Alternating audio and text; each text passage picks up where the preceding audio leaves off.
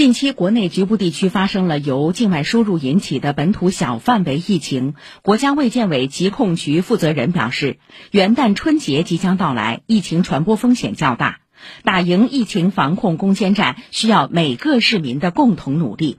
个人防护如何不留死角？戴口罩很关键，疾控专家建议市民外出随身携带口罩，与人近距离接触、到人群密集场所、搭乘公共交通和电梯、进入医疗机构都要佩戴口罩。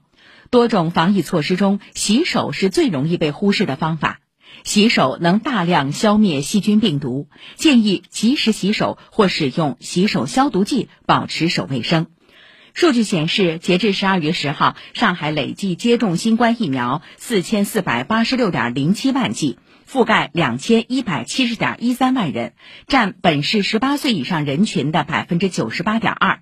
其中，两千零五十七点六五万人完成全程接种，占本市十八岁以上人群的百分之九十三点一。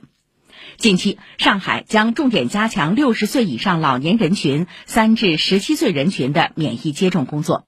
上海市疾控中心专家呼吁，尚未接种的老年人抓紧完成新冠病毒疫苗接种，请已经完成全程接种且满六个月的老年人抓紧进行加强免疫接种。